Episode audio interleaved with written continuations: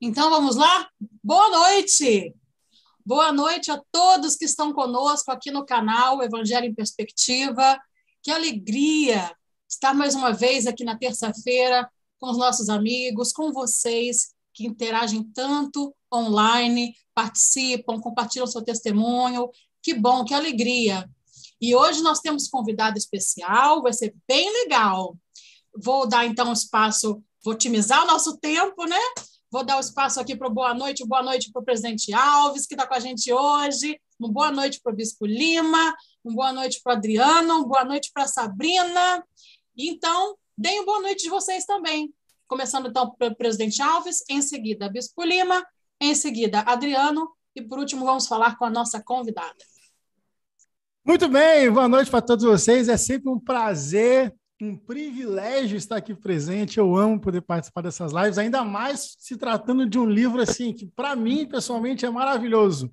O livro de Josué, o personagem Josué e tudo que Deus faz nesse nesse nesse evento, né, com o povo de Israel.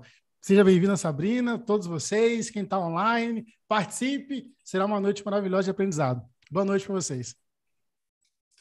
Boa noite, boa noite a todos que acompanham, que estão aí religiosamente nas terças ou que assistem depois. É sempre alegria, né? A gente fica assim na terça-feira animado. Hoje a gente começou já o bate-papo desde cedo, já falando de Josué, falando desse livro incrível. É, é, vontade de ser melhor, tá? Ao estudar esse Vem Segue, vontade de ser melhor, ser um pouquinho melhor aí para tentar chegar aos pés desses homens que foram tão valentes que nós tenhamos aí uma, um bom debate. Olá, irmãos e irmãs que acompanham essa live, boa noite a todos. É, que satisfação em poder poder falar algumas palavras para nós, para vocês, né? E ser nutrido também pela boa palavra do Senhor, por meio da inspiração de vocês, do Espírito Santo do Senhor e também das vivências, né? Do dia a dia do Evangelho, como tem feito nossas vidas.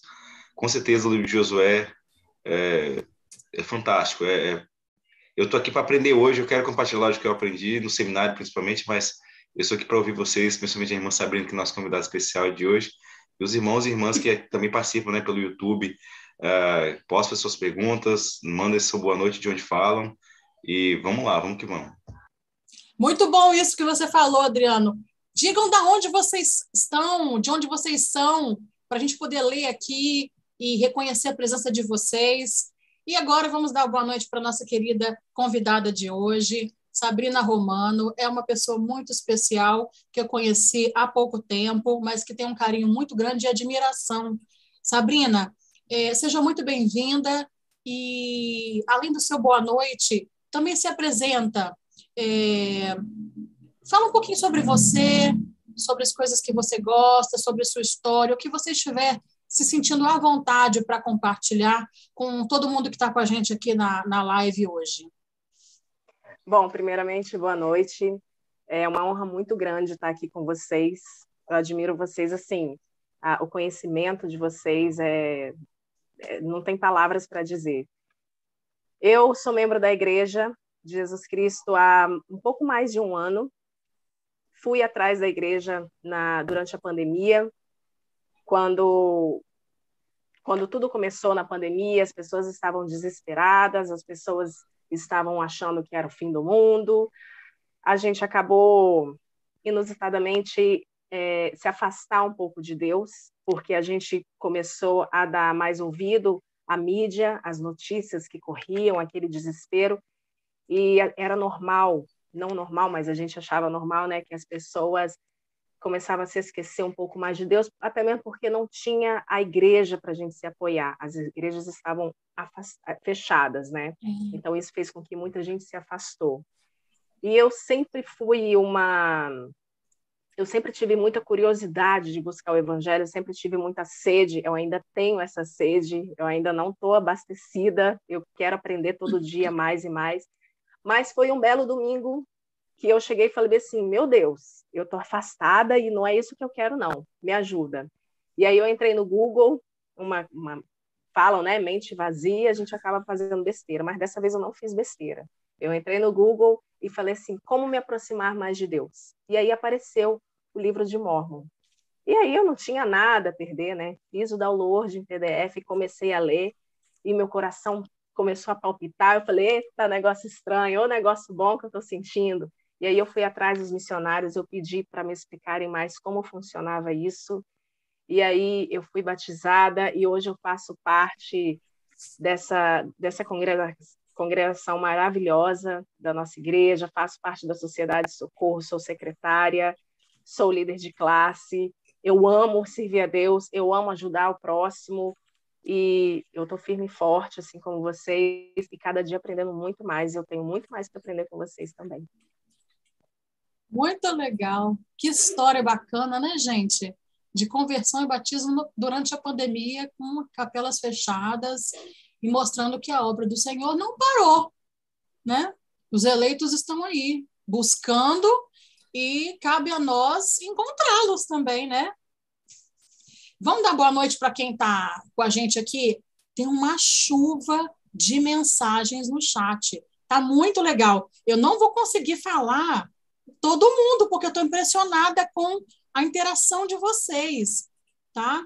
Então a gente já começa com a, a nossa querida Yara Cristina. Olha, que benção ter a Sabrina como convidada. Eu amo a história de vida dela.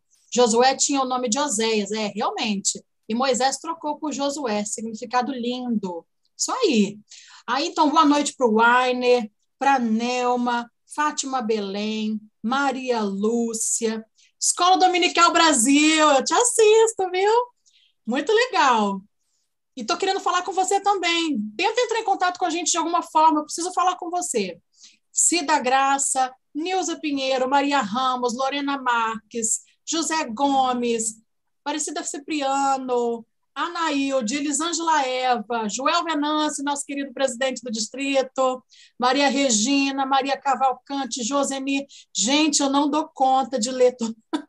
Olha, gente de Pouso Alegre, Minas Gerais, Igaraçu, Pernambuco, olha que bacana, Salvador, Bahia, Valparaíso de Goiás, é como a Sabrina falou mesmo, é gente do Brasil todo assistindo. E o que é mais bacana é que estamos com o propósito aqui de aprender sobre o Salvador, aprender sobre sua doutrina, aprender sobre aqueles que no Velho Testamento é, buscavam aprender e viver e como aplicar na nossa vida hoje.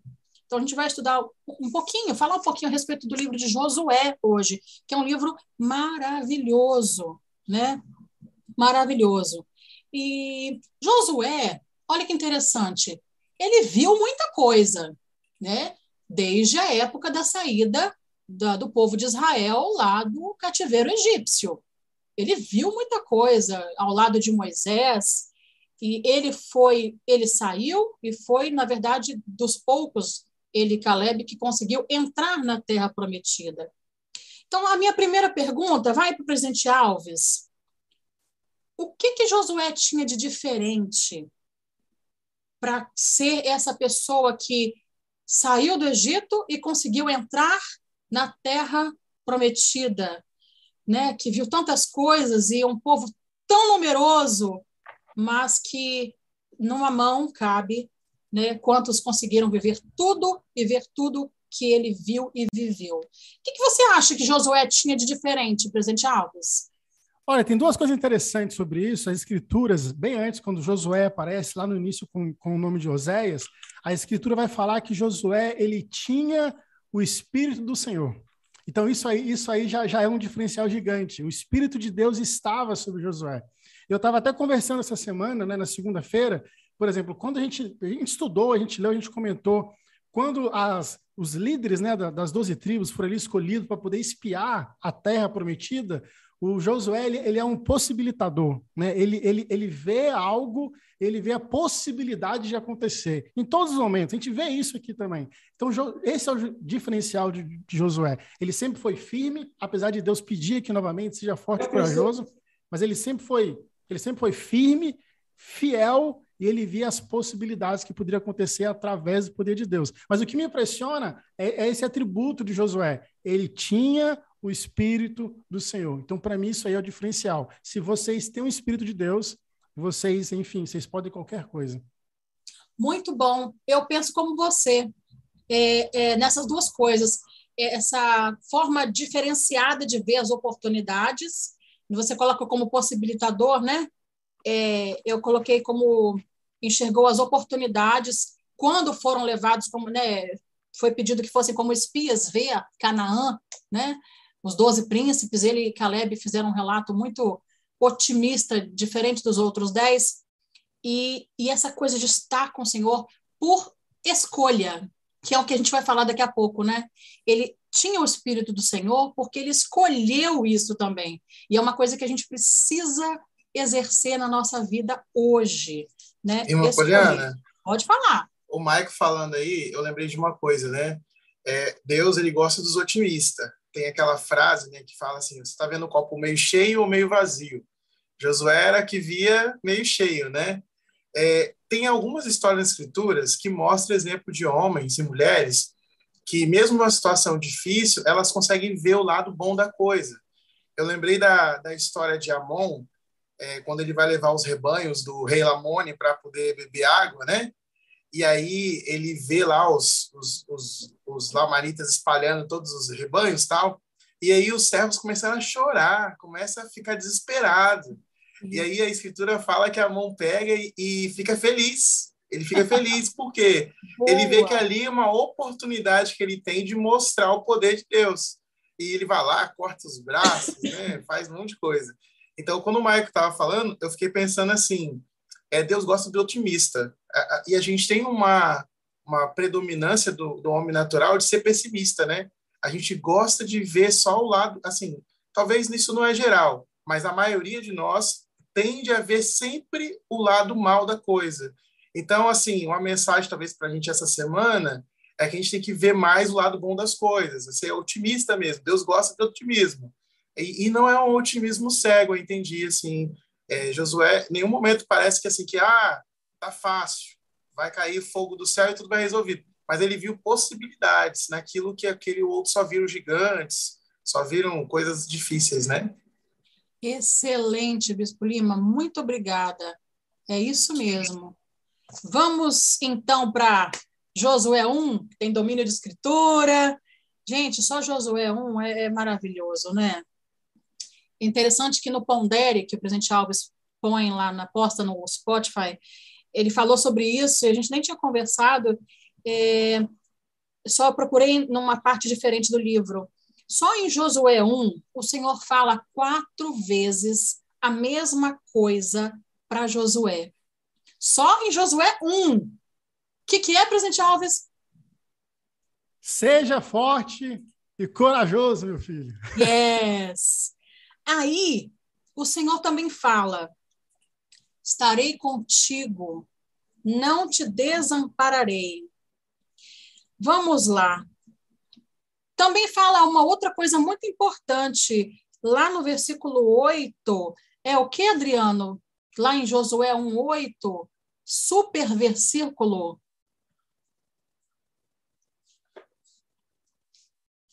Domínio de escritura. Tá mudo.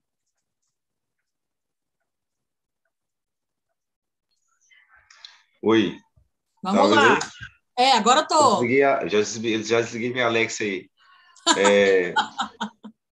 Não, você comparar aqui, irmã Poliana, que o Bispo falou, a questão de, do otimista, do otimista, é, lembramos aqui que o Josué, assim como nós, no caso aqui, nós estamos nos deleitando com as escrituras, a gente vê a questão de, de Josué ter tido um bom treinador, né? A escritura diz que foi Moisés que impôs as mãos sobre a cabeça de Josué e ali ele estava ordenando ele, né, passando as chaves da autoridade sacerdócia para ele ser o próximo profeta da igreja. Então, assim, ele era o presidente da igreja na época, então ele era o líder que iria, guiar né, é, Israel. E assim, de forma fantástica. Olha como é que ele conseguiu guiar o povo, e como o Bispo falou muito bem, como Amon ali, um dos meus personagens preferidos né, do livro de Mormon. É, como ele conseguiu guiar o povo com otimismo, com força e com a simplicidade de fé que precisamos ter em nossos dias. Ele não foi nenhuma, em nenhum momento você vê José sendo presunçoso, mas forte, firme e, e, e impávido, né? Quando é para a questão de guardar os mandamentos de Deus. É um exemplo fantástico, maravilhoso, maravilhoso para nós. Não é à toa que seu nome na tradução não é isso? é, nos remete ao Salvador Jesus Cristo. Então, todo profeta ele tem uma sua missão grandiosa de ensinar sobre Jesus Cristo, mas também é, de ser um semelhante a Jesus Cristo ali. Lógico, não é comparado a Cristo, porque Cristo é o maior de todos, mas eles têm sempre coisas assim importantes para nos ensinar sobre Jesus Cristo, né? E a escritura se fala, é, é, é, que nós que você citou aí no caso, né? José Josué 1:8, não te ser a parte da tua boca o livro desta lei. Falamos hoje sobre essa escritura no seminário. Antes medita nele dia e noite, para que tenhas cuidado de fazer conforme tudo quanto nele está escrito, porque então farás prosperar o teu caminho, então serás bem-sucedido. Não tem como eu ler essa escritura aqui e não ter lembrado aqui do presidente Gordon B. Hinckley, quando ele acordou à noite com impressões e falas de engenheiros da igreja, e ele teve a impressão de construir templos por meio do Senhor, do Espírito do Senhor, de construir templo, o templo da lada de Hong Kong que nós temos hoje, na China, é, de formas de dimensões diferentes das usuais. Então, assim, foi de madrugada, foi à noite. Então, assim, quando fala que não, se a parte, não tinha parte da tua boca o livro dessa lei, antes medita nele dia e noite, você vê que a meditação ela convida o espírito a agir. E o presidente Gordon Henrique, naquele dia, ele convidou o espírito a agir, acordando à noite e ponderando e pensando sobre o assunto. E teve inspiração, mesmo enfrentando a oposição dos engenheiros, homens que estudaram a vida inteira sobre engenharia, para construir templos menores, é, que agora passou -se a se construir. E o templo da China, de Hong Kong, foi é construído com andares, coisa que não tinha sido construída antigamente. Com andares assim, vamos usar esse mesmo prédio para algumas alguns departamentos da igreja. E esse e foi a planta do presidente Gordon Henrique que foi aprovada. Ou seja, não foi a planta do presidente Gordon Henrique, a gente sabe, né? Foi a planta do Senhor, por meio do presidente Gordon Hinckley. Então, assim, é o que é, Josué 1.8 fala, que é escritura de domínio doutrinário, é fantástico como a gente pode, pode e deve aplicar em nossa própria vida nesse momento da, da, do mundo, né? Como a irmã Sabrina até disse, né? Foi em meio à pandemia que ela buscou conhecer Deus. Ou seja, o Senhor não deixa de ser Deus em nenhum momento da terra. E ali está a inspiração. A irmã buscou Deus por meio da inspiração do Espírito de Deus. Como o presidente que teve a inspiração dos tempos menores, e como Josué teve essa inspiração de Deus, né, de escrever, para a gente meditar sobre as escrituras dia e noite. Não tem horário para fazer isso. É qualquer momento. Muito bom, muito bom. Então, vamos só mais uma vez nesse ponto aí da questão do forte, e depois a gente pega mais um ponto desse do livro da lei, e depois a gente dá sequência, porque é, quando fala ser forte, ser forte, mas como ser forte? Para que ser forte? Né? Quando a gente pensa em força, é, subentende-se ação, né? porque a força não dá uma ideia de passividade, né? A, a força ela dá uma ideia de ação e resistência. E essa força de ser forte, ela tem a ver também com uma resistência não física de suportar peso, né? Mas uma resistência emocional, uma resistência espiritual, suportar não o peso de uma caixa pesada, mas talvez suportar o peso de um desafio da vida ou de uma tentação que a gente está tentando esquivar não ceder à tentação. Então, eu quero fazer uma pergunta para a Sabrina e depois para o Bispo Lima. É, é, vocês conseguem identificar na vida de vocês é, formas que vocês aplicaram ou podem aplicar essa questão do ser forte e corajoso? Então, primeiro Sabrina, depois o Bispo Lima. É, eu vou responder essa pergunta citando um exemplo da minha vida que eu passei. Quando a minha filha mais nova nasceu, é, nós tivemos um problema no parto, né? Ela ficou alguns minutos sem respirar porque o coraçãozinho dela não funcionou. É, ela, os médicos falaram que ela, bom, para quem entende, eu tive ruptura uteriana. Nesses casos, os médicos eles sempre fazem uma escolha de salvar ou a mãe ou o filho. A maioria das vezes, eles optam pelos filhos, porque é jovem, tem muito que viver, a mãe já deu à luz, né? já viveu bastante. Mas é, eles colocaram a, a minha filha, o nome dela é Cristal, colocaram a Cristal na incubadora, colocaram os aparelhos para ajudar a respirar. Dois dias depois, ela conseguiu respirar sozinha. E eu voltei mais precisamente depois de 40 horas. Eu também Fui quase que eu fui para o outro lado. É, só que ela ficou muito tempo sem oxigênio. Então, os médicos falaram bem assim: olha, sua filha sobreviveu, foi um milagre, só que ela tem sequelas irreversíveis. Aí eu falei assim: mas que sequelas são essas? Olha, ela vai ser dependente. Eu, mas tudo bem, dependente todo neném é. Não, ela vai ser dependente. Ela vai depender de uma cadeira de rodas. Ela não vai andar, ela não vai falar, ela não vai conseguir comer sozinha.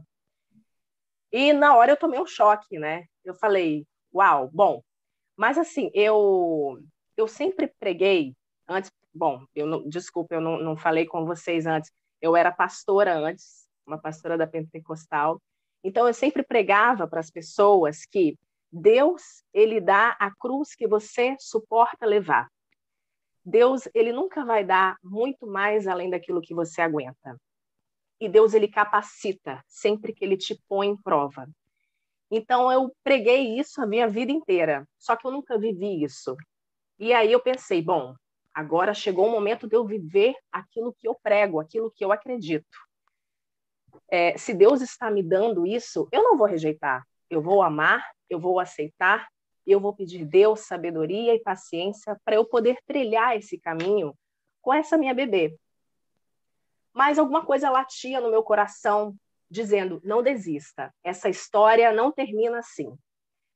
E eu fui levando, fui levando ela em médicos, fui levando em especialista, e todo mundo falava: é, ela não se mexe, ela não engole, ela não se mexia, ela ficava parada assim, eu levava ela no colo, ela ficava parada, os médicos pegavam o bracinho dela assim, ela soltava, e não tinha solução, ninguém via solução. Mas eu, aquilo, aquela certeza no meu coração de que aquela história não iria ficar assim, continuava latindo no meu coração. E às vezes Deus nos coloca as provas para testar a nossa fé. Sim. Não só para testar a nós, mas para testar quem está ao nosso redor. Porque Deus ele opera milagre através da gente, para que as pessoas que estejam perto da gente ver que ele é Deus, ver que ele é Deus de mistério, ver que ele é Deus que tudo resolve, que não há problema que Deus não possa solucionar. E eu fiz igual Josué. Josué, ele, ele prostou a sua, a sua, o seu rosto no chão para falar com Deus. E eu fazia assim, só que eu fiz por várias noites, por meses. E eu falava, Senhor, o Senhor projetou a minha filha perfeita e eu sei que ela não, não é para ficar assim. Se for para ficar, que o Senhor venha falar comigo e eu aceitarei porque eu nunca tive problema na minha comunicação com Deus. A minha comunicação, graças a Deus, graças a Ele, sempre foi muito aberta, sempre foi muito nítida. Então, eu sempre soube o que, que Deus quer de mim. Só que dessa vez ele não me respondia. E eu sabia que ele estava trabalhando, porque Deus ele trabalha em silêncio. Quando ele está em silêncio, ele está trabalhando. E eu continuei orando. Até que um tempo depois, misteriosamente, né, pelas obras de Deus, de tanto eu clamar, de tanto eu buscar, de tanto eu jejuar, de, de tanto eu ajoelhar, de tanto eu abrir mão das coisas, Deus ele transformou e fez com que a minha filha andasse, corresse, falasse, comesse, e hoje em dia nem os médicos que acompanharam ela conseguem me explicar o motivo pelo qual ela hoje é uma criança absolutamente normal. Então, eu diria para você que ser forte e corajoso é você enfrentar a situação e colocar Deus na frente de qualquer situação. Tá difícil? Ora. Tá fácil? Ora. Tá em dúvida? Ora. Não desiste, mas você tem que ser forte para aceitar a situação que Deus está te colocando. Tem que ser corajoso para seguir adiante e não desistir no meio do caminho e falar: "Meu Deus, tudo acabou na minha vida". Não não acabou. Deus ele está iniciando um processo na sua vida e ele quer ver até onde a sua fé vai te levar. Ser forte e corajoso é isso, é você seguir com Deus e nunca desistir do caminho. Nossa, gente, excelente. Olha, eu não sabia dessa história. Eu conheço a filha, a Brisa. É, é, é, impressionante que, que saber dessa história, porque quem olha ela nunca vai imaginar a história que ela já teve né, anos atrás de desafio. Bispo Lima. Que bacana, fiquei assim, né? Acho que já deu todo o exemplo. A gente podia até pular de questão aí, já ir para outra questão, que essa já está já tá na prática resolvido. Que legal. Eu, eu vou aproveitar, irmã, assim, é, aproveitando é, esse relato da irmã Sabrina, e talvez vou mirar um pouquinho essa pergunta, falando um pouquinho para o futuro, né? Acredito que se tem um povo que, na época humana, precisou de ter fé, coragem, força, é o nosso povo. É, e a gente vive num momento assim de muitas incertezas. Acredito que nunca foi tão incerto tantas coisas como tem sido agora. É, hoje a gente luta é, contra vários inimigos invisíveis. Ah, na época de Josué, eles sabiam quem eram os cananeus, quem eram os amorreus, quem, quais eram onde eles estavam e que regiões ficavam, né? É, hoje nós lutamos contra vários inimigos é, que às vezes batalham conosco em nossa mente, batalham conosco os nossos desejos, apetites carnais. É, são vários outros desafios também. Então, hoje, quando eu olho para um jovem, para uma moça, para um rapaz que decide deixar tudo, servir uma missão, eu não consigo não pensar que aquilo é um exemplo de coragem, de fé e de força.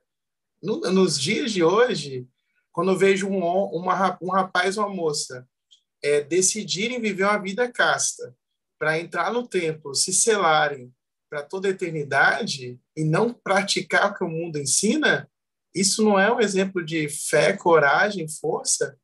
Então, assim, acredito eu que nós estamos cada vez mais necessitados de ter isso. É, qual seria a prática disso nos dias de hoje? o presidente Nelson até fala, né? Tomem suas vitaminas, né? Se fortaleça. É, é isso mesmo, porque eu entendo que, é, assim como para a irmã, né, Sabrina, que contou essa experiência, acredito que várias pessoas passam por é, situações parecidas é, ou muito semelhantes e que às vezes não tem essa disposição, essa força para reagir e fazer tudo o que ela fez no processo. Não porque não merece, não porque não, não que Deus não se importa, nada disso.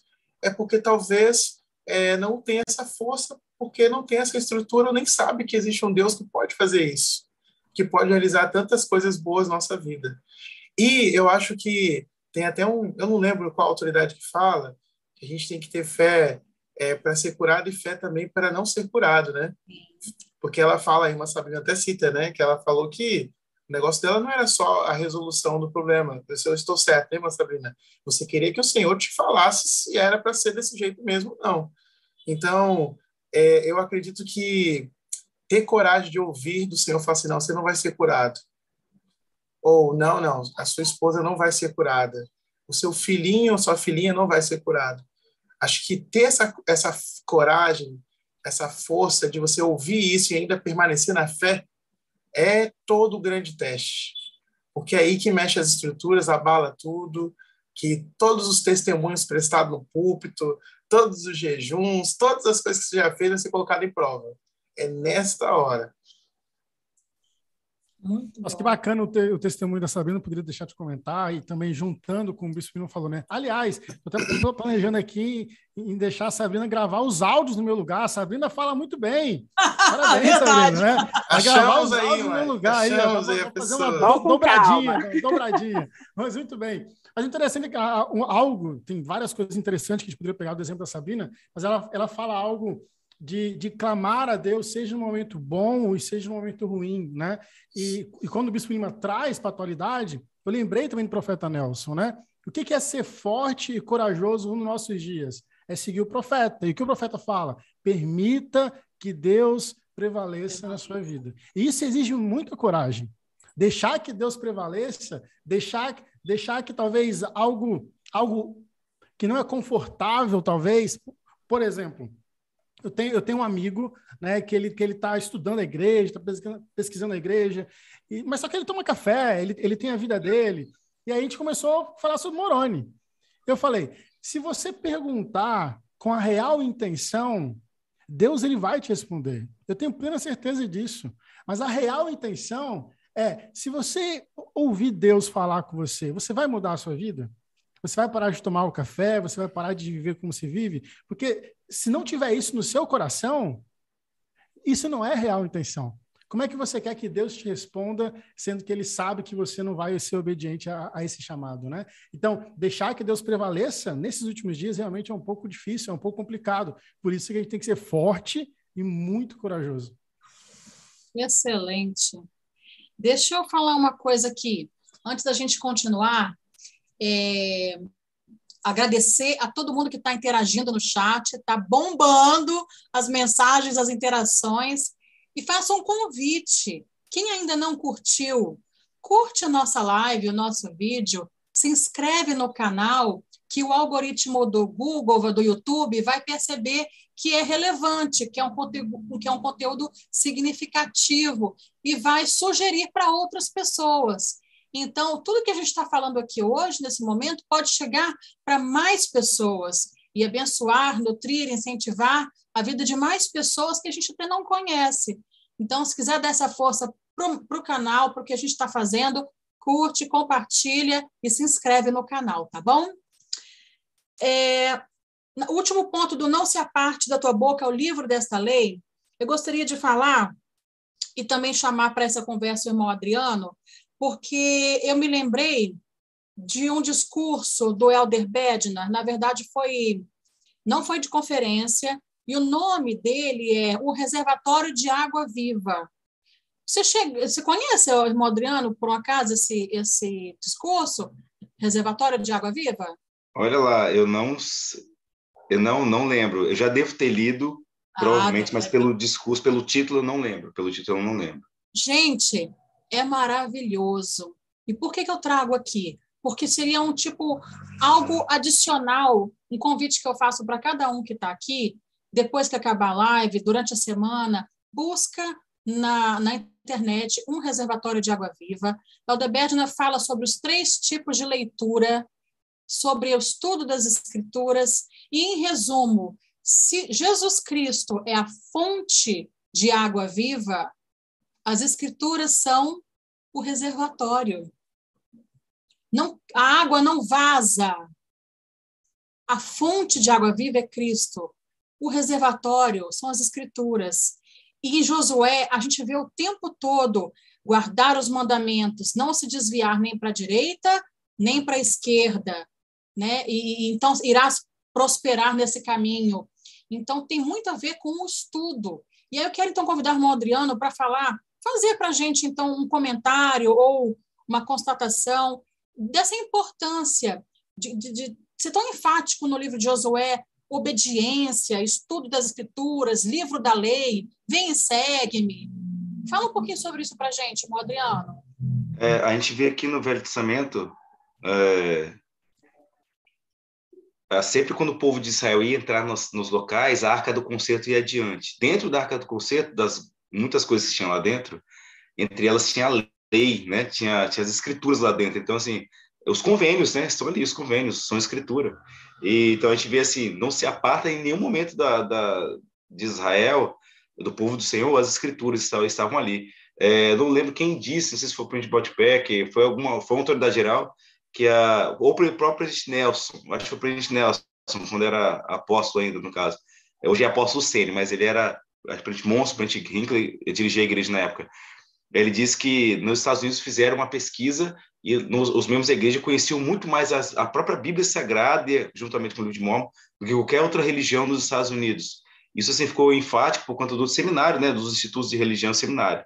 Então a gente percebe esse, esse grande amor que nós somos ensinados a ter pelas escrituras. O presidente é, Hard Billy também falava, ele ensinou sobre esse princípio. Eu vou ler esse discurso do Elder Bednar, é, de novo, no caso, né? Se eu não li ou se eu li, eu vou lembrar por conta das, não vou lembrar por conta do, do, do tema em si, né, da, do, do, do título, mas o Print Harbeli também falava, né, escrituras elas são grandes reservatórios de água espiritual. O Print Kimball ensinava que é, quando você não estudava as escrituras, ele ficava bem, bem longe de Deus, mas ele disse que quando ele mergulhava de novo nas escrituras, a proximidade de novo voltava, né, voltava a estar mais próximo de Deus. Então, realmente as escrituras elas têm para nos ensinar é, verdades espirituais que ele não não iríamos descobrir de, de outra forma é, é porque é muita coisa para aprender. As escrituras são tão importantes que, mesmo Deus podendo ditar tudo de novo, ele mandou Nef voltar para Jerusalém para buscar de novo os registros, para buscar né, os registros nas placas de latão, e trazer para o deserto com eles. E ele muito bem poderia ditar tudo de novo, mas ele não fez com propósitos especiais. Mas assim, tá aí a, uma das impressões que fica em meu coração de quão importantes são as escrituras, que para isso todo o bem que Lei tinha, Nefe deixou cair, né? Deixou cair, né? Estava disposto a abrir mão, o próprio Lei, né? Abriu mão disso e deixou para trás, deixou para Labão todo o seu, tudo a sua riqueza. É como se tudo que nós temos aqui agora, todas as nossas posses e bens que ficam no banco em nossa casa aqui agora, deixássemos tudo para trás só para termos a opção de estudarmos as escrituras, de ter as escrituras conosco. Tão importantes e tão sagradas que são. Um, um tempo atrás eu até citei na igreja, numa aula, na, na escola a gente faz também. Você tem uma mala de um milhão de dólares no deserto e um copo de água, um dois litros de água. Você vai escolher o quê?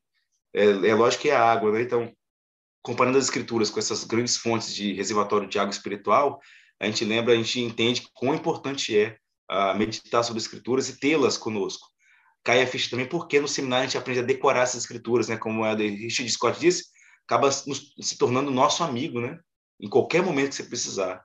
Então, assim, é isso que eu tinha para falar, em parte, pelo menos, de, de Josué, porque eles levavam a escritura para cima e para baixo, todo quanto é lugar que eles, iriam, que eles iam, eles levavam a conta conceito e dentro dela existiam as escrituras lá dentro. Muito bom. E agora eu vou fazer uma, como diz o Bispo Lima, uma provocação. e vou envolver todos vocês que estão online neste momento. Eu quero, por favor, que vocês interajam, escrevam e, na medida do possível, a gente vai ler. No final do versículo 8, gente, a gente está em Josué 1,8 ainda. Pensa na riqueza que é esse livro. É, no final diz assim: Porque então farás prosperar o teu caminho e então serás bem-sucedido. Prosperar o caminho, a gente vê muito no livro de Mormon, né? Se guardardes os mandamentos, prosperareis na terra. E então serás bem-sucedido.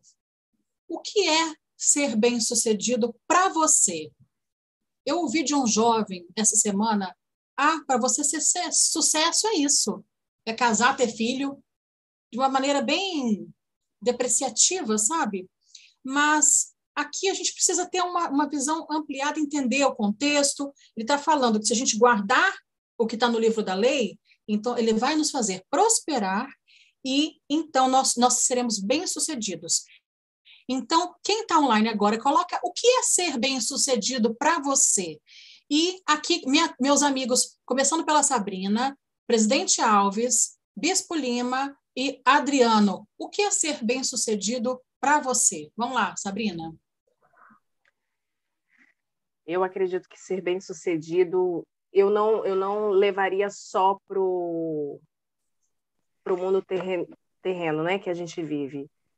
Eu levaria em si ser uma pessoa sábia, ser uma pessoa que que não, não briga por coisas. Sabe, o mundo hoje em dia, eu tenho observado as pessoas, como elas, elas enfrentam as situações, tudo quer brigar, né? Se, se você fala, se você escuta uma palavra, a pessoa vem, ah, não sabe quem que está falando, você não sabe com quem você está se metendo. As pessoas elas têm sede de vingança e elas esquecem, elas vivem como se não existisse um mundo celestial. Elas esquecem que a nossa vida não termina aqui. Aqui é só uma passagem. Elas esquecem que nós estamos aqui para aprender, que nós devemos buscar sermos pessoas melhores. E e que lá na frente, futuramente, quando tudo isso acabar, talvez a gente vai ser digno ou não de sentar ao lado do nosso Deus Todo-Poderoso. E as pessoas não têm buscado muito isso. As pessoas buscam, como você falou, uma, uma, uma coisa bem depressiva, né? bem monótona. Ah, casar, ter um bom emprego, ter carro, ter uma casa e pronto, só fica nisso. Não. Você ser bem-sucedido é você ser sábio, é você lidar com a situação, é você andar com Jesus Cristo buscar ele a cada dia em tudo que você fizer, ser como ele e fazer o que ele faria se estivesse no seu lugar, porque assim você está estaria, né, construindo um, um mundo melhor, um mundo onde você vive melhor e automaticamente você também estaria construindo a sua a sua casinha lá em cima. Eu falo casinha porque eu costumava brincar com as crianças, né? É, cada, cada bondade que você fizer aqui na Terra, é um tijolinho que você conquista lá em cima. E aí, quando você partir dessa, dessa vida, a sua casa tem que estar pronta, porque se não tiver casa, você não vai ter onde morar. E aí, quando você bater lá na porta do céu e fala bem assim, cheguei, aí Deus vai falar bem assim, qual é a sua casa? E se sua casa não estiver pronta, aí Deus vai falar o quê? Você construiu durante a vida, né? Volta, porque você não tem casa para morar. É. Então, assim, ser bem sucedido de fato é construir uma casa, mas não aqui onde a gente está, lá em cima, onde a gente vai estar futuramente. Muito é bom. Muito obrigada, Sabrina. Presidente Alves. Muito bom, Sabrina, excelente. Eu estava aqui, enquanto você. E, e, essa é uma provocação. Realmente, essa é uma. Estou aprendendo, viu, Bispo Lima? Estou aprendendo. É uma provocação gigante. Por que, que, é uma provocação? Vamos imaginar o seguinte: minha resposta no final é bem curta, mas, mas eu quero trazer um contexto que, que eu presenciei bem recente. Se a gente fizer uma prova de português, lá, interpretação de texto, lá, Machado de Assis tem um texto e todo mundo vai escrever o que entende, né? Se você pegar lá 50 alunos, 50 provas, você vai ter interpretações diferentes, entendimentos diferentes de um texto ali curto. Aliás, eu, eu, eu era horrível a interpretação de texto na escola, para ser sincero. O interessante é que, quando a gente fala ali, ler bem-sucedido, eu, que, eu, quero, eu quero atentar para o cuidado de cada um de vocês, o que vocês entendem por bem-sucedido. Eu estava numa conversa com, com uma pessoa que, que, que, se afastou há muito tempo, a gente está tá conversando, procurando ajudar, e, e, e essa pessoa ela entendeu o evangelho de uma maneira que ela interpretou diferente. Uhum. Ela, ela, se, ela se sentia como se Deus, por, por ela estar fazendo as coisas certas, Deus seria. A, a vida dela deveria dar certo, vamos assim dizer. Ah, outro, outro detalhe é que essa, sentia, essa pessoa se sentia pressionada demais em ser muito perfeita, em que tinha que fazer tudo certo, e que tinha que viver uma perfeição. Eu, eu falei com a pessoa, então, então o evangelho que você acredita é do meu, porque eu sou muito imperfeito, eu entendo a minha imperfeição. Então, é, só estou começando assim para ter muito cuidado com todo mundo ao interpretar o que, que é bem-sucedido. Agora, respondendo o que, que eu acho que é ser bem-sucedido, eu, ou o presidente Alves, se você responde as perguntas da recomendação do templo e você tem uma ah. paz de espírito e consciência, para mim, isso é ser bem-sucedido. Muito bom! Nossa, adorei! Irmão Adriano. É, aí não tem o que falar mais, né? Tá aí, né? Amém? Em nome de Jesus Cristo também? É, eu só dou uma frase para te bênção que existia na aula do seminário de hoje, eu, eu compartilhei com os alunos, né? É, o Senhor não prometeu riqueza material e fama a Josué. Geralmente é isso que a gente vê no mundo, né? Que é bem sucedido. Aí faz um carrão de luxo, uma casa linda, é, milhões e milhões na conta e tudo bem. Mas não é isso, na verdade. Você pode morar numa, numa casa mais humilde da terra e ser bem sucedido. Morar na casa mais rica do mundo e ser bem sucedido. Desde que ali existe o Senhor, diz o né? Onde há amor, há, também a Deus. Então, onde existe a presença da caridade ali pura, como Moroni registra no livro de Mormon, você tá, é bem sucedido ali, esse lá é bem sucedido, essa vida é bem sucedida. Então, assim, o Senhor não prometeu riqueza, não prometeu riqueza material e fama a Josué, mas sim que sua vida prosperaria na retidão e que ele teria sucesso nas coisas que mais importavam na vida. Ou seja, na busca da verdadeira alegria. Quem falou essa frase, essa citação? O presidente Erza Taft Benson. Então, assim, o presidente Benson foi o mesmo que quando começou, quando entrou para a igreja, foi profeta, no caso, quando foi apoiado profeta, pediu para que nós viéssemos a dar mais valor ao livro de Mormon. A gente está falando de escrituras e tudo mais, das, dos reservatórios. E, e Doutrina e Convenção 84 diz lá que toda a igreja estava sob condenação, que estava ignorando o livro de Mormon.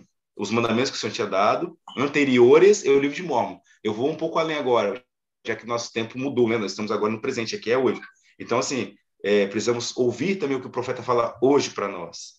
É, dar valor às escrituras, lermos as escrituras, especialmente também, juntamente com as escrituras demais, né, o livro de Mormon, porque elas testificam de Jesus Cristo. Então, nós seremos bem-sucedidos se ao nosso lado está Jesus Cristo. O Prentice Alves falou que ele não, ele, ele nem muito bem na, na interpretação de texto, que agora que eu descobri, depois de um tempo, né, a gente precisa conhecer os autores é, tem coisa mesmo que entra aqui e sai aqui, mas se a gente não conhecer os autores, como é que era a vida desse aqui, daquele de lá, não vamos compreender. Por exemplo, teve, teve alguns que jamais foram casados, então você vê na literatura deles a, a amargura que eles têm de não ter compartilhado de um grande amor, que também é uma coisa de, de bem sucedido aqui nessa vida.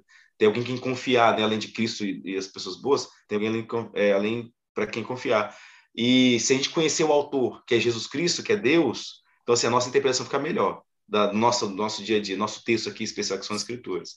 Então, assim, isso é ser bem sucedido, ao meu ver. É, é saber que Jesus está ali te ajudando e que a caridade, o amor permeia o seu lar, permeia o seu coração. Como a irmã Sabrina bem disse, o mundo hoje é muito reativo, né? Fez isso, é olho por olho, dente por dente. Parece que voltou a lei de novo, tudo quanto é lugar. E não é bem assim. Embora a gente precise ser justo e buscar sempre o que é certo, honesto, correto e verdadeiro, e brigar por isso no sentido bom da palavra, não é brigar de luta em si, mas brigar por isso, brigar por uma boa causa, né, se apegar a uma boa causa, é, é mostrar mesmo essa reação que Cristo teria com as coisas, essa longanimidade, essa bondade, essa mansidão, essa, esse pacificador. É não inventar, não, não é, espalhar discórdia entre os irmãos e irmãs, e sim trazer a paz, levar a paz ali, trazer né, o, o, o consenso é, é, e entendemos ali, estamos unidos em um só coração. Então, isso vai ajudar. Cristo vai estar ali conosco. Excelente. Obrigada, irmão Adriano. Bispo Lima. Oh, é, tem a frase, né? Chover no molhado, já foi dito já tudo, né? Assim, tá, tá, tá, tudo muito bem respondido aí, concordo, assim embaixo. É, vou trazer uma, uma, um olhar não muito diferente do que já foi dito, mas que eu fiquei pensando aqui enquanto cada um falava.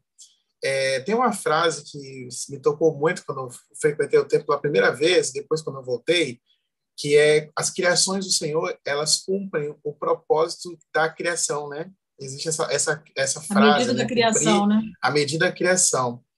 E eu gosto de, de olhar, tô treinando isso ultimamente, tá? Tô, tô tentando colocar isso mais em prática, de olhar para o indivíduo não como um, um indivíduo só terreno, né? A gente é um, é um ser eterno.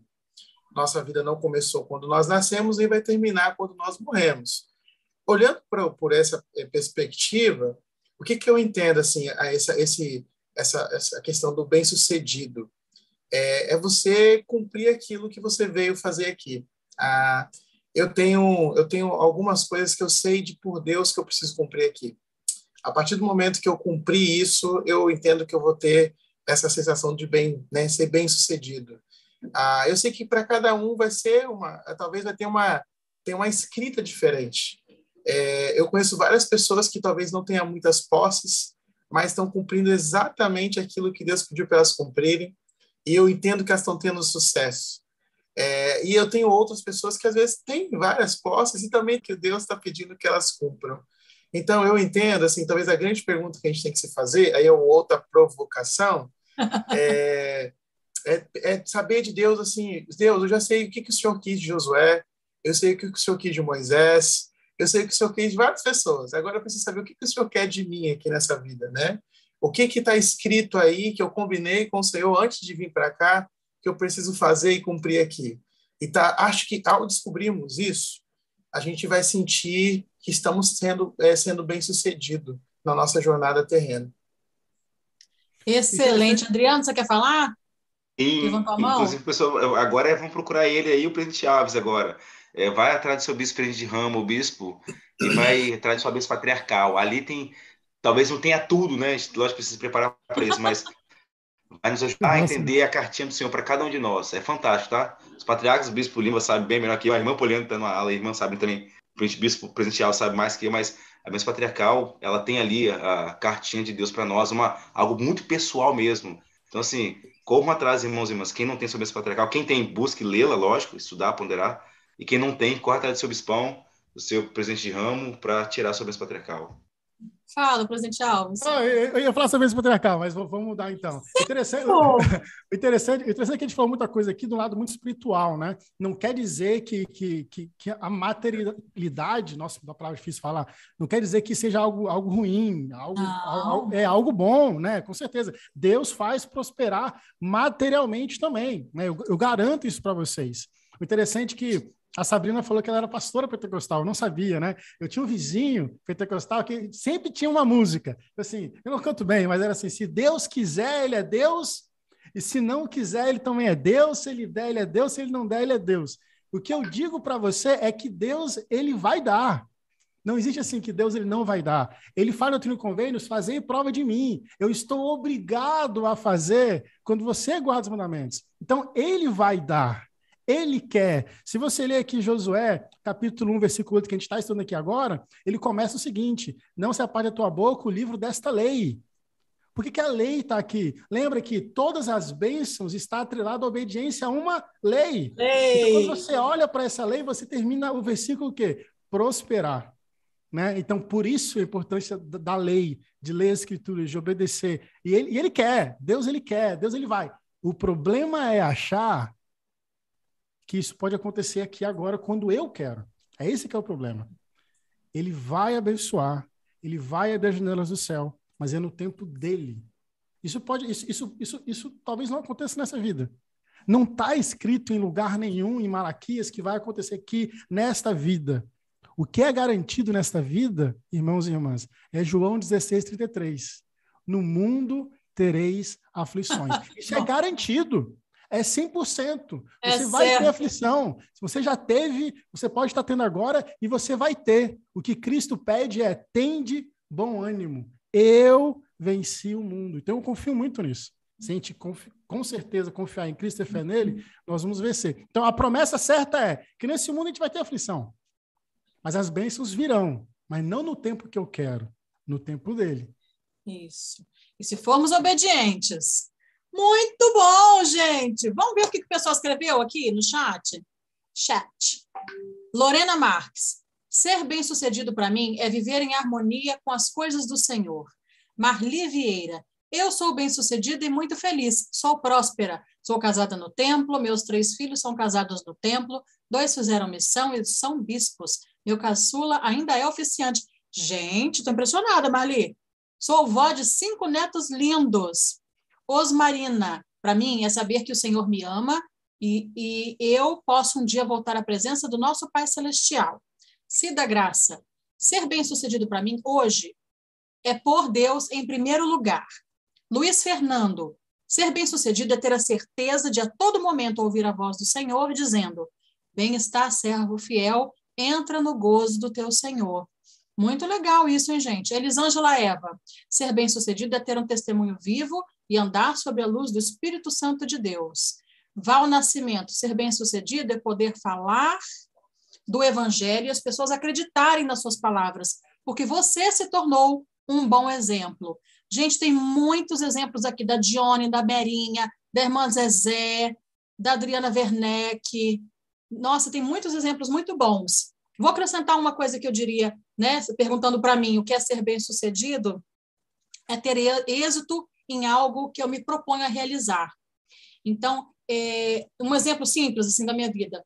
Eu queria ensaiar o coral do distrito, com as, com as características, dificuldades e virtudes que tinha nas minhas mãos.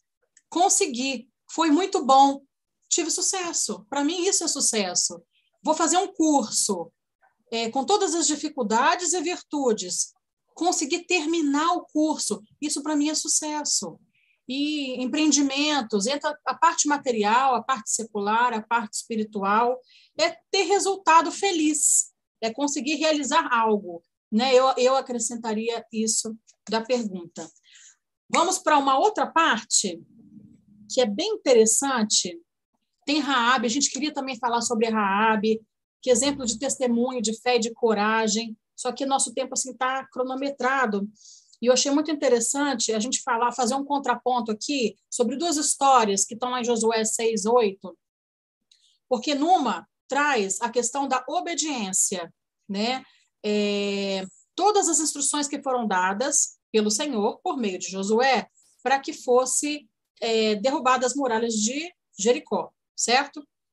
E do outro lado tem a história de Acã e Ai, né? Então, era para se destruir tudo.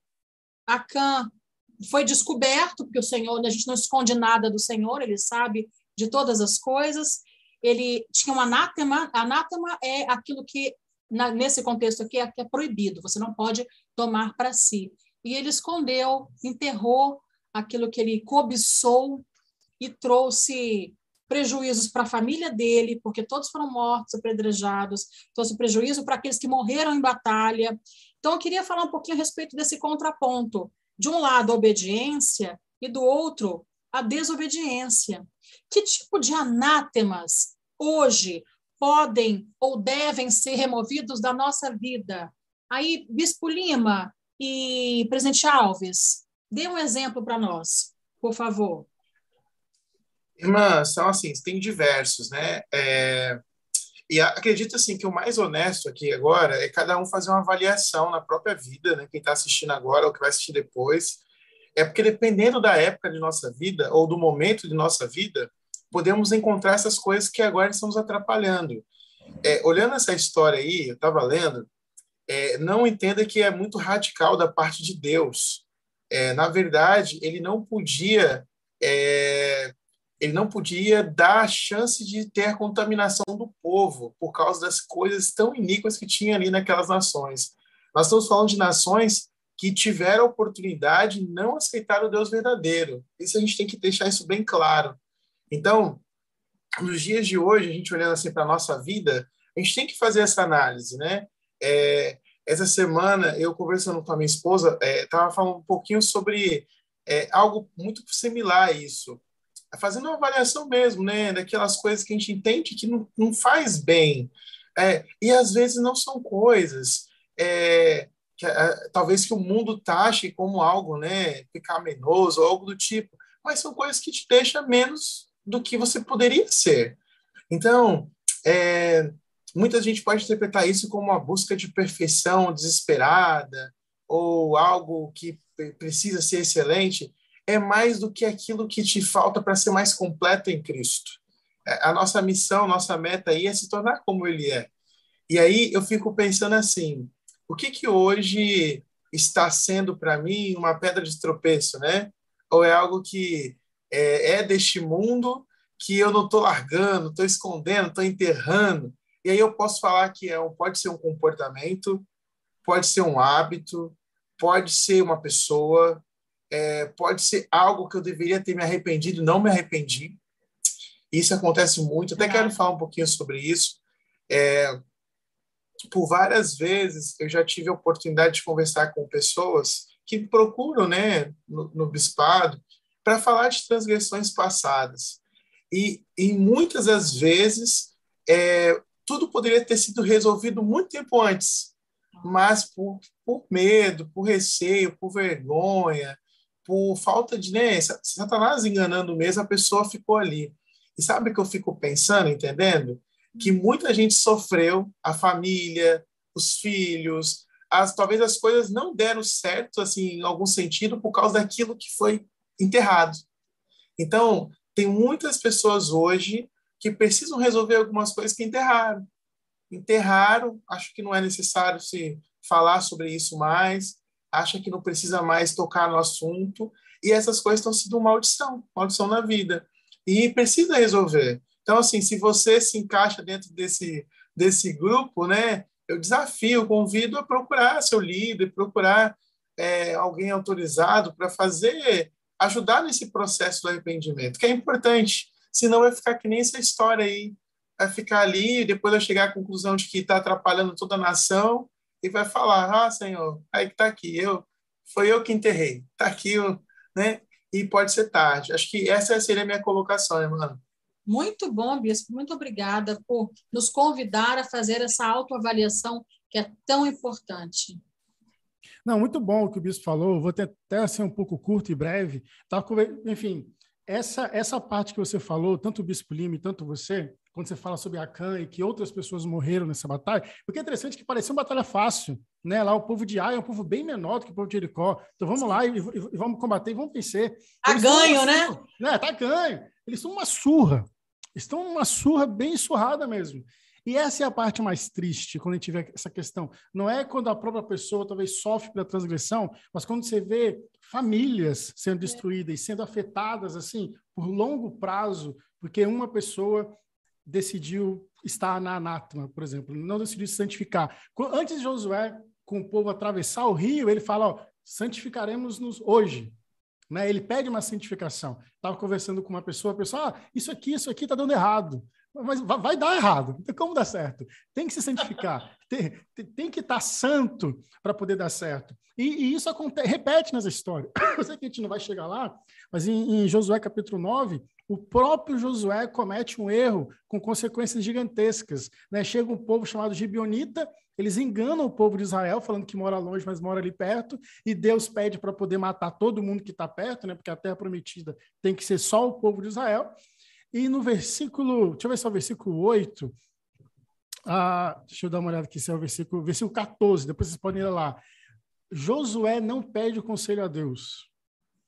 E, e, por, essa, e por, essa, por essa falha simples, o, a terra de, de, de, prometida ela acaba sendo dividida com esses gibeonitas. Eles vivem com eles, é algo que Deus não queria. Então, a gente precisa ter, ter fé a cada passo, ser forte e corajoso, repetindo, porque qualquer errinho ou qualquer atitude nossa pode causar um dano numa comunidade, numa, numa, numa igreja como um todo e na sua família. Nossa, excelente para a gente refletir. Então, já que você falou isso, é, presidente Alves, vou falar brevemente então sobre Raab, porque são as consequências das escolhas. Assim como a gente viu que a família de Acã, as pessoas que foram para a guerra, foram prejudicadas, perderam a própria vida, por uma escolha, Raabe, uma prostituta, né, que muitos poderiam então olhar com os olhos de julgadores, de juízes, né, é, diminuir seu valor e sua importância como filha de Deus, teve a coragem de receber os espias, escondê-los, mentir para os soldados do rei, para proteger os espias, e a a audácia, né? Eu, eu, percebi nela também assim essa coragem no sentido, ó, eu vou receber, mas protege a minha família, protege meus irmãos, meus pais, toda a minha casa. E a gente, e a gente vê que as escolhas dela, diferentes das que a gente viu com Diacã, refletiram de tal modo que, além da família dela ter sido protegida, que foi feita a promessa, o rei Davi e o próprio Jesus Cristo são descendentes de Raabe. Para quem não sabia, está na linhagem de Cristo. Raabe. Então, será que a gente tem noção da consequência das nossas escolhas? Aonde isso pode chegar? Né? Quem serão os nossos descendentes? O que, que eles vão falar de nós lá na frente, das escolhas que nós fizemos? Né? Isso é eu achei muito interessante. É, Sabrina, nessa parte, algo te chamou a atenção? Você queria fazer algum comentário ou algo que você consegue identificar na sua vida, nessa passagem de Raabe, da coragem, da influência, da fé dela sobre os seus familiares? Sim, bastante. Eu estou aqui coçando assim, eu falei assim, meu Deus, eu falo ou não falo? Mas só que se eu falar, eu vou ser muito radical, eu tenho medo até de assustar às vezes, que eu sou muito direta, assim, sabe, na palavra de Deus. Mas uhum. o que me chamou atenção foi que, exatamente, dando continuidade à, à sua explicação, né, quando quando Rabi decidiu ajudar, ela falou assim, pô, mas ajudar vocês? E aí? O que, que, que vai acontecer? Você prejudicada? Não, a gente vai proteger vocês e suas famílias. Mas a família dela foi contra ela né? A família dela falou bem assim com ela: você está ficando louca, você está escondendo os espiões israelitas. Você é tola, você é inocente demais de você acreditar. Não, mas eles vão nos salvar, eles nos prometeram. Você é muito inocente de você acreditar. Quando eles conseguirem o que eles querem, eles vão embora e vão esquecer da gente. A palavra não diz claramente assim, mas assim, o contexto se, se, se dirige a isso. Mas ela teve fé. Ela creu no que eles, nas promessas deles. E por fim, todos foram salvos. Muito interessante, né? Ela foi influenciada pela sua própria fé. É. E uma coisa assim que eu espelho muito comigo, né? A todo momento, todos os dias das nossas vidas, nós somos influenciados e influenciadores. Em Provérbios 13, 20, seguinte passagem diz o seguinte: quem anda com sábios é, será sábio, mas quem anda com os tolos se acabará mal. A Bíblia ela adverte o tempo todo em que nós seremos influenciados. Ela e, e, o opositor, o inimigo, ele espera essa brecha para ele nos influenciar de, uma modo, de, de um modo oposto, né? Porque Deus, eu costumo dizer que Deus, ele é muito educado, ele pede licença para entrar no seu coração. Convida. Ele pede, ele sopra no seu ouvido, mas quando você pede, quando você dá abertura para escutar ele, já o inimigo não. Ele está lá o tempo todo, ó, faz isso, você vai deixar, não acredito, você ouviu. E aí, o que, que você vai fazer? Ele fica te atentando. É ativo, né? Ele é ativo o tempo inteiro. Então, por isso que a Bíblia diz: orai e vigiai, vigiai os passos que vêm do lado, que vêm atrás, aqueles sentimentos para você não, não, não, não entrar em confusão.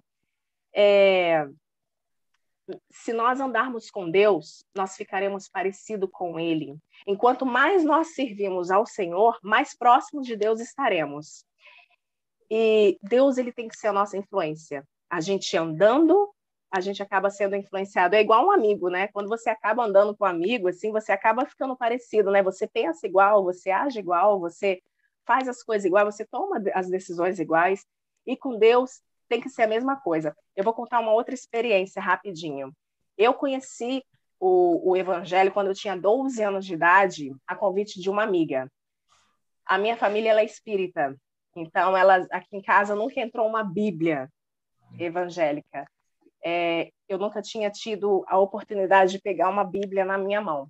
Mas aos 12 anos eu recebi um convite de uma amiga para conhecer uma igreja evangélica e eu gostei muito. E eu cheguei para a mãe dela e falei bem assim, tia, se você não se importa, eu posso ir todo domingo com você, porque eu gostei tanto, sabe? Lá o pessoal canta, o pessoal se diverte, assim, eu gosto, eu gostei desse momento, desse aconchego, eu me senti abraçada, porque até então, é, antigamente, né, uns anos atrás, não posso falar, brincadeira, alguns anos atrás, não tinha internet. Então, a gente tinha o conhecimento que os nossos pais passavam para a gente.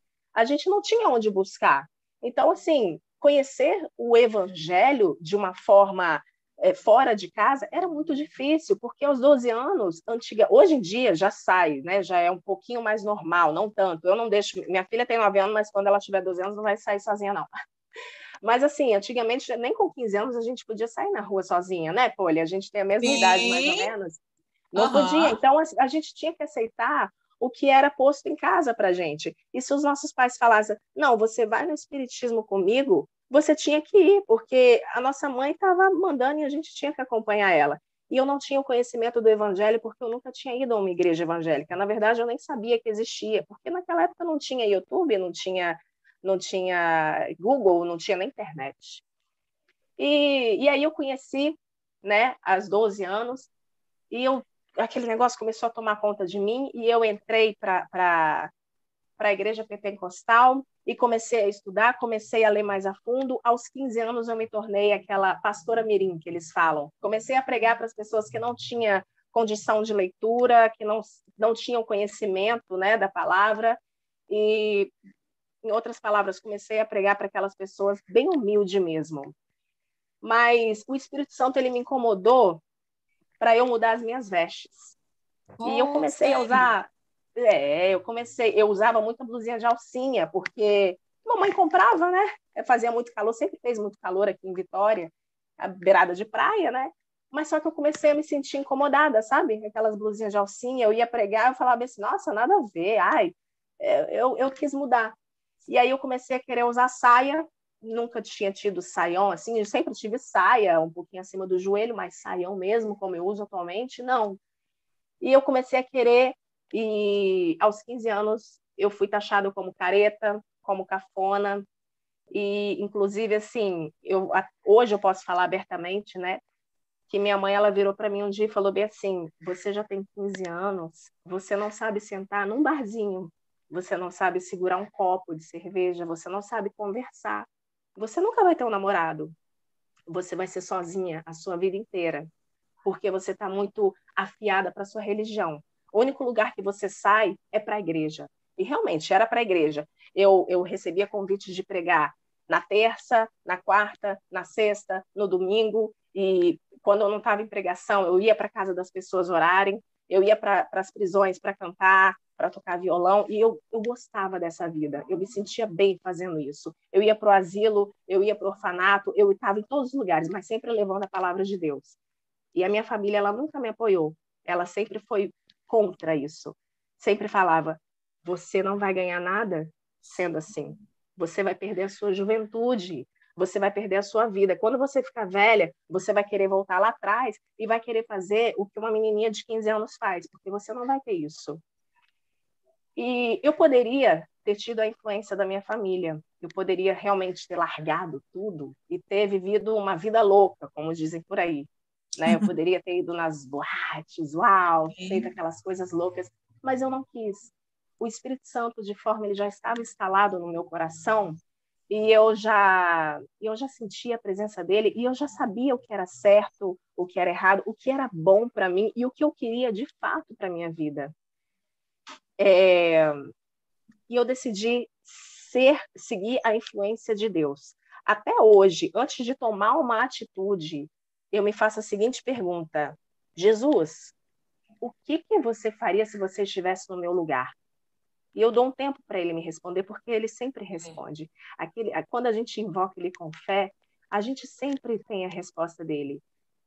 E quando eu, né, se por um acaso a gente esquecer de fazer essa pergunta antes, a gente pode fazer depois. Senhor, será que eu fiz certo? Isso. Se a resposta for não, o interessante é que Deus vai te colocar numa, numa posição semelhante à que você acabou de viver, caso você tenha errado né, das suas atitudes, para você ter a oportunidade de fazer o certo de novo. Por isso que você fala assim, nossa, mas toda hora acontece isso comigo, mas é porque você está agindo de uma forma errada, porque você não está agindo como Deus agiria se ele estivesse no seu lugar. Mude a sua forma de agir, mude a sua forma de pensar, e você vai ver a sua vida vai começar a caminhar, vai começar a, a, a progredir, né? A nossa influência sempre tem que ser Deus. E aí a gente vai ver a nossa vida assim, ó, crescer, deslanchar. É, muito bom, Sabina. Mais uma vez, muito obrigada por compartilhar mais uma particularidade da história da sua vida, que eu já sabia em parte, e ilustra muito bem essa última parte da nossa live, que vai estar lá no finalzinho, Josué 23 e 24, quando Josué tem suas palavras finais. A gente viu as palavras finais de Moisés, as palavras finais de Leí, Agora, as palavras finais de Josué, a preocupação dele. E quando ele fala, porém, se vos parece mal, né? Se parece mal aos vossos olhos é, servir ao Senhor, escolhei hoje a quem servais. E, e, e na história da sua vida você mostrou quem você escolheu servir, quem você está escolhendo servir, e nós precisamos fazer essa ponderação, né? É, devemos escolher hoje o Deus que a gente quer servir, né? É, essa questão da escolha, ela vem desde a vida pré-mortal, quando o Senhor nos permitiu, desde a nossa criação, o livre arbítrio, né? O nosso poder e direito de escolha. Então, eu vou fazer então essa, essa parte final, vou convidar a cada um de vocês, no caso, Presidente Alves, Adriano, irmão Adriano e Bispo Lima, eh, vocês três me respondam, por favor.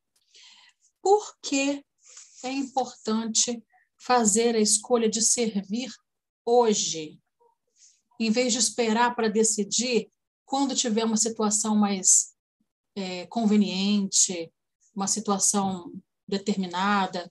Por que, que é importante fazer essa escolha hoje? Que esse, esse, essa palavra está no versículo, né? Escolhei hoje a quem servais.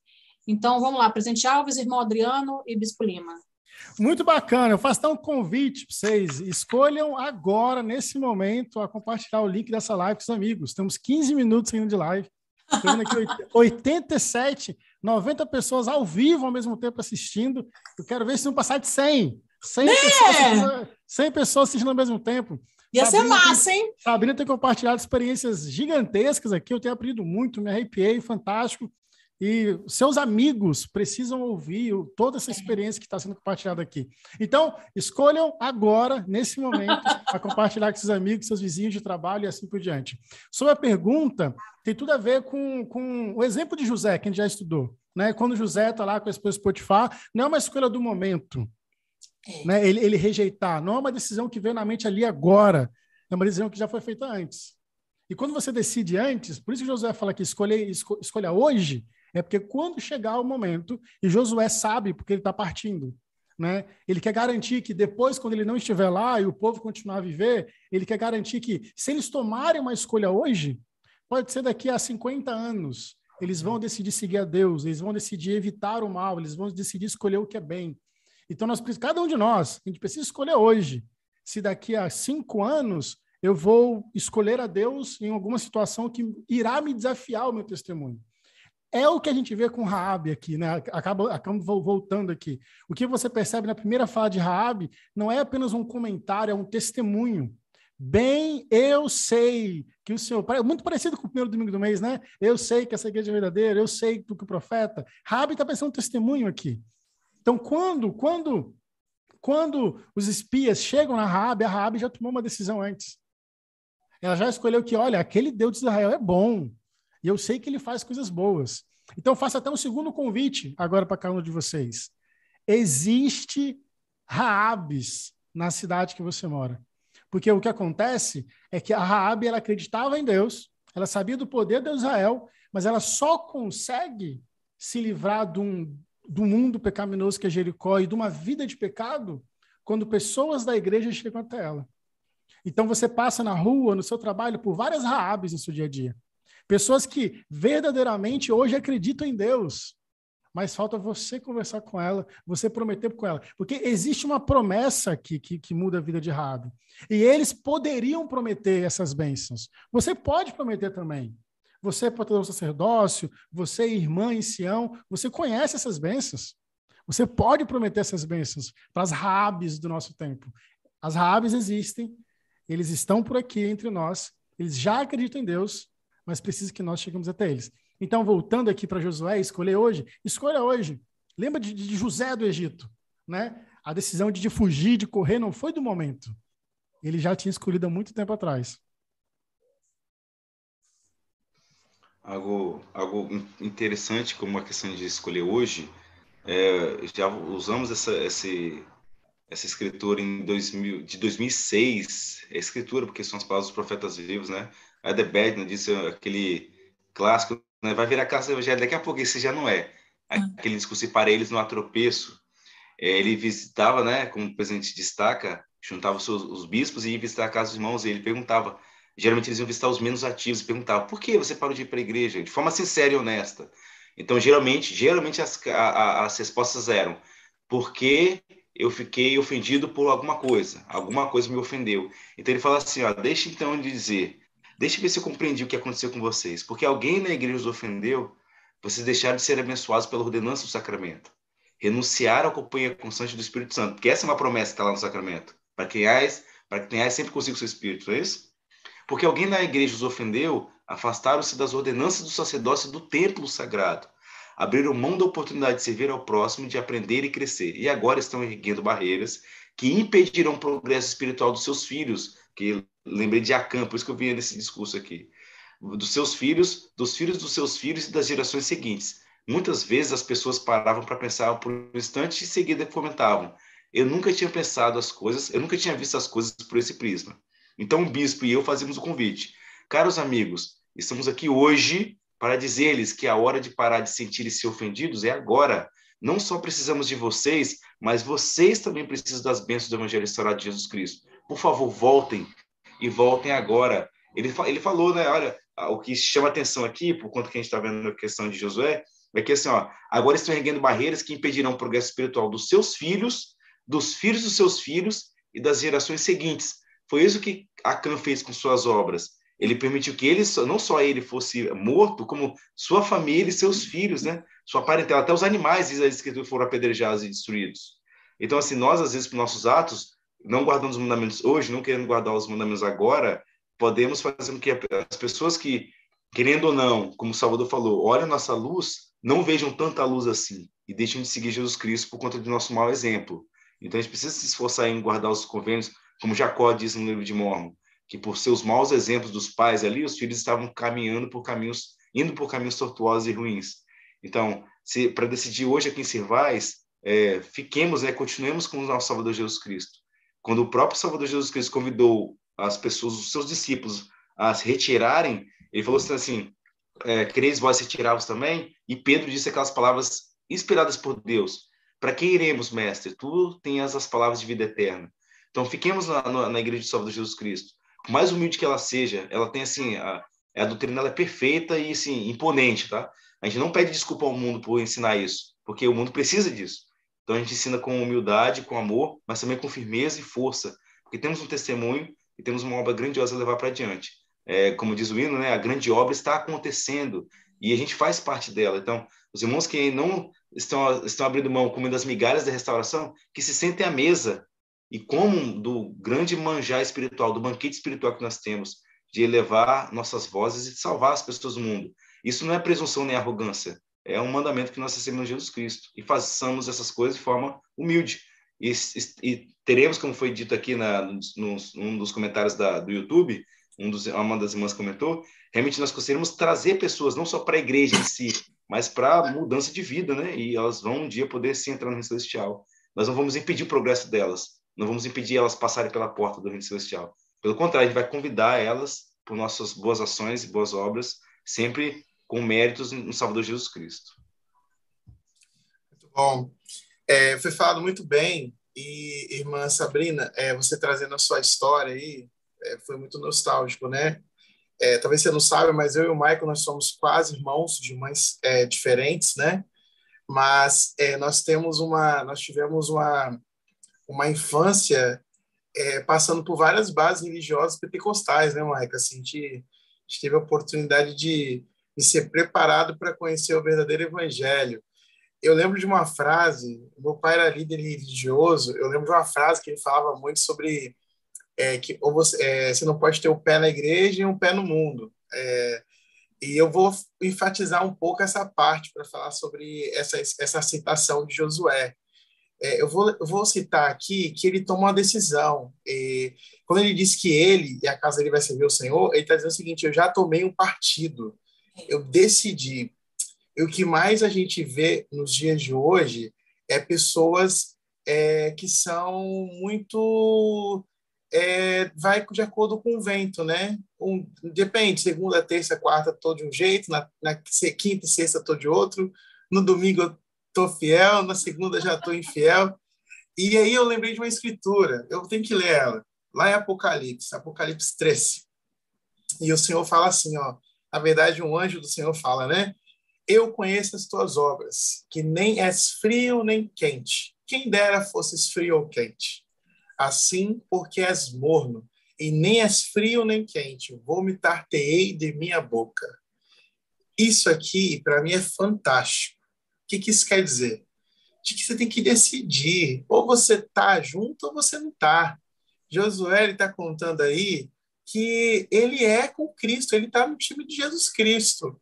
Eu acredito que o que mais, talvez, hum, hoje atrapalha as pessoas no, no caminho do convênio é essa falta de decisão, é, tá oscilante, sabe?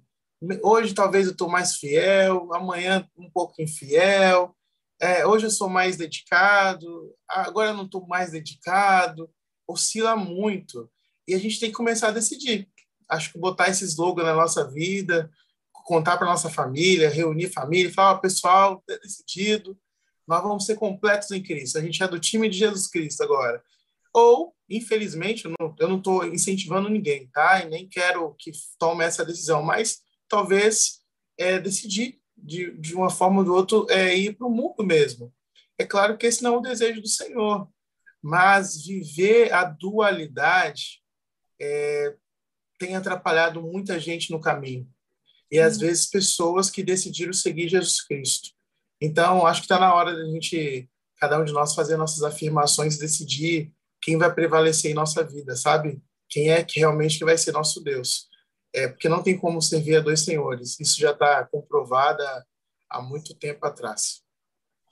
Excelente. Muito obrigada pela participação de vocês. Alguém quer falar alguma coisa? Um Eu só queria dar uma pincelada final aqui no que o irmão acabou de dizer. Não sei se você conhece a história do muro. tinha um, um rapazinho que ele estava sentado em cima do muro. E ele olhava para o lado de Cristo e todo mundo, e, e, os anjos, né, falavam assim: vem, vem cantar com a gente, vem caminhar com a gente. Aqui você vai encontrar paz, aqui você vai encontrar amor, aqui você vai encontrar verdadeiros amigos. E ele olhava para o outro lado, que era o lado do opositor, o lado, o lado do Satanás, e ninguém fazia nada, mas ele via muita festa, muitas luzes, muita alegria. E ele perguntou o seguinte: engraçado, por que, que quando eu olho para Cristo eles me chamam e quando eu olho para o lado do Satanás ninguém me chama? Aí o Satanás respondeu assim para ele: porque a partir do momento que você está em cima do muro, você está do meu lado. Eu não preciso fazer mais nada. É muito forte isso, né? Então, gente, como o irmão acabou de falar, a gente precisa decidir, a gente precisa de descer do muro e escolher. Não, eu estou do lado de Deus. Não é hoje, não é amanhã. Ah, final de semana eu vou na igreja, está tudo certo, mas vou tomar uma cervejinha hoje que o bispo não vai saber, não. Vou Vai fumar não. aquele cigarrinho que o bispo nem vai ver. Eu vou, eu vou estar naquele contatinho. Quando meu esposo chegar, é só uma conversa. Mas a gente precisa se decidir agora. O momento é agora. Obrigada. Nossa, muito bom. Essa, ilustrou muito bem essa questão do muro. Muito obrigada, Sabrina. Então, gente, olha, chegamos ao final da nossa live, nosso debate, nossa, nossa conversa. Né? É, quero agradecer imensamente a interação de cada um de vocês no chat hoje. Foi maravilhoso. Várias mensagens, várias respostas, várias as coisas que vocês compartilharam do que é sucesso, muito obrigada, foi muito rico e é muito bom ter vocês com a gente aqui, porque a proposta do canal não é simplesmente é, postar conteúdo, porque conteúdo, irmãos, nós temos nas escrituras, no site da igreja, tantos vídeos, conteúdo tem sobrando. Nossa proposta é aprender juntos, é por meio do Espírito fortalecer um ao outro. Isso é o diferencial. Né? A gente está junto aqui ao vivo, interagindo, aprendendo junto e desfrutando dessa oportunidade maravilhosa. Quero agradecer a Sabrina por toda, toda a história que compartilhou, por tudo que você contribuiu, ao Bispo Lima, ao irmão Adriano, ao nosso querido presidente Alves, que pôde estar conosco hoje. E vou deixar, então, espaço para as considerações finais de cada um e boa noite de cada um, começando então pela Sabrina, em seguida, irmão Adriano, presidente Alves e Bispo Lima. Mais uma vez eu quero agradecer a oportunidade. Para mim sempre é uma honra estar com vocês e fazer um convite como já foi feito, né? Mas nunca é demais para você sempre escolher aquele lado que te toca no coração, não que não que toca na sua carne, né? Não que dá aquele desejo, mas que dá aquela paz. A escolha certa vai ser sempre aquela escolha que te dá paz, que quando você vai dormir, você dorme tranquilo e não fica assim pensando, será? Será? Nossa. É a pior coisa que tem quando a gente vai dormir, a gente fica pensando, né, Poliana, se a gente fez certo uhum. ou não. Sim. Então que a gente possa pensar, que a gente possa pedir Deus para nos guiar, sabedoria, discernimento, para que nós sempre estejamos trilhando o caminho correto, de acordo com a vontade dele. Obrigada, gente. Boa noite. E boa noite. Adriano. É, essa era eu?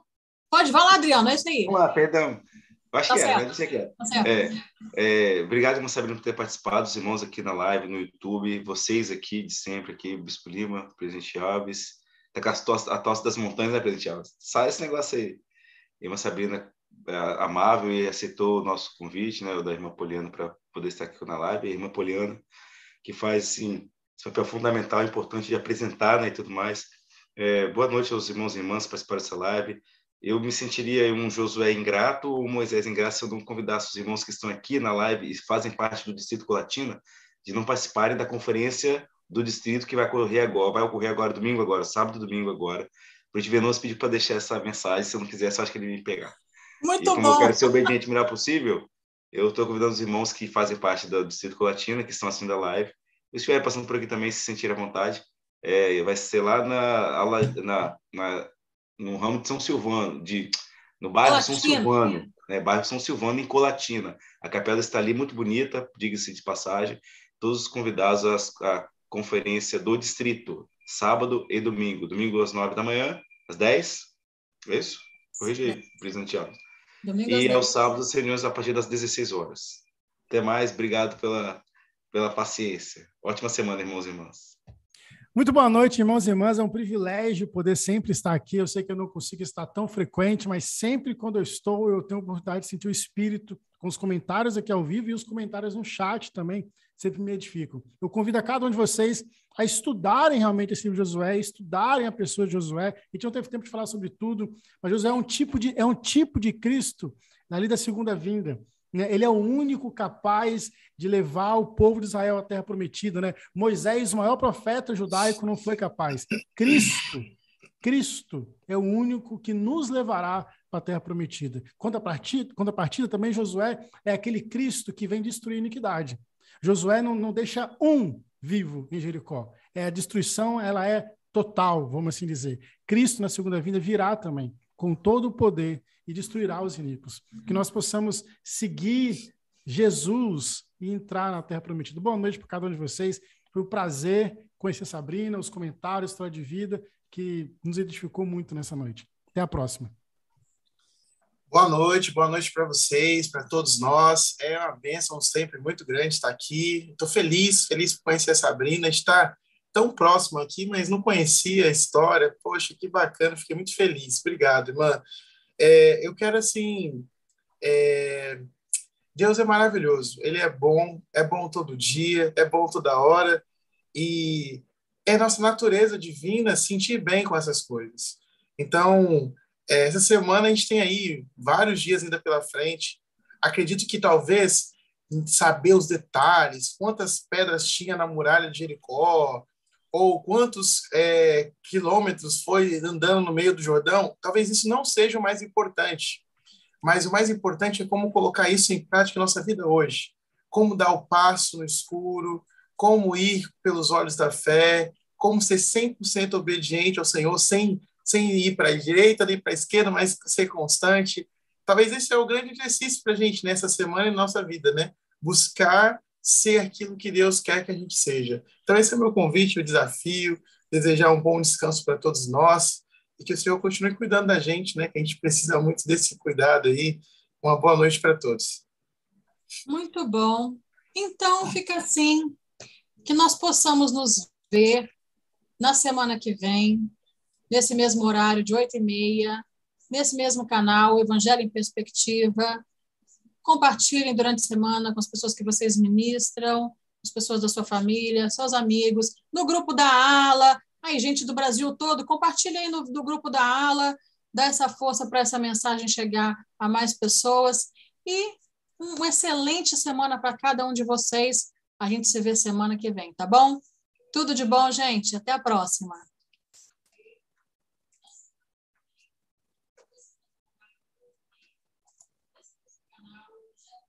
Acho que foi.